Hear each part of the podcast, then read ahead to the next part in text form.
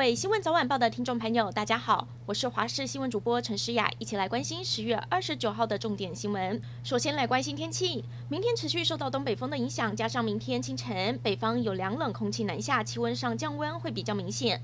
中部以北、东北部的低温大约在十八到二十度，其他地区的低温二十一度、二十二度。东北风影响的天气形态会一直持续到下个星期三，期间迎风面容易有短暂阵雨，在台北地区也会有零星的降雨。下周四之后，随着北方高压东移，气温回升，云量减少，西半部地区维持多云到晴的天气形态。天气逐渐转冷，一年一度的武陵农场樱花季预计在明年二月开跑。武陵农场十月二十九号宣布，十一月一号会开放散客的住宿平台预约，团客是十一月十五号，露营客则是十二月一号。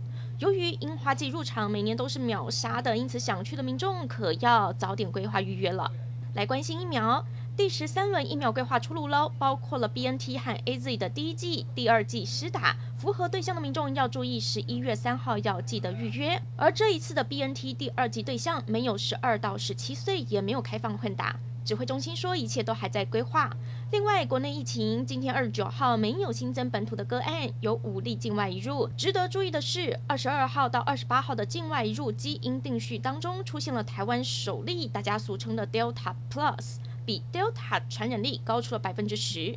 指挥中心表示了，这一名个案入境就隔离了，目前也在住院中，对社区没有传染风险。高雄 BNT 疫苗三十号以前开放预约施打。今天有一名男子在网络社团表示，他在十七号接种 BNT 疫苗，两天过后全身出现血疹，没想到二十二号更严重了，全身不止血疹，还有牙龈出血，甚至血便，紧急送到高医急诊。经过检查，出现血栓和血小板，之后全身大面积皮下出血。好险，经过救治之后，情况已经好转。卫生局也回应，男子本身就有风湿免疫相关疾病史，至于不良反应是否跟 BNT 疫苗有直接的关联，还需要进一步的厘清。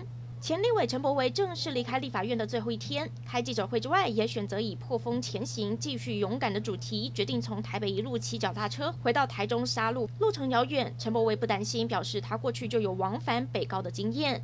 此举也象征会落脚台中。启程前，他更与来相挺的民进党立委高唱“无敌铁金刚”。高雄城中城恶火酿成四十六死四十一伤，在两位政务官请辞下台之后，究责声浪还是没有止住。市府下午公布了行政调查的报告，剑指公务和消防两个局处相关人员没有积极认识。像是消防安检受阻时，没有请求其他机关协助执行，没有积极辅导既有公寓大厦成立管委会，跨机关行政联系不足等等，确实有疏失。两位局处首长也因此下台。但是有受灾户认为，是否是把球往外推？现阶段他们只希望后续能好好安置他们。国际消息：G20 峰会周末就要登场了。中国外交部证实，中国国家主席习近平不会飞到意大利参加峰会，而是在北京视讯出席。外媒分析，中国想要避免习近平在国外确诊，也能回避 G20 领袖质问台湾或是香港的议题。而美国总统拜登兑现承诺，亲自出席 G 团体峰会，还要拜访天主教教宗方济各，畅谈气候变迁以及新冠疫情，卯足全力拼外交。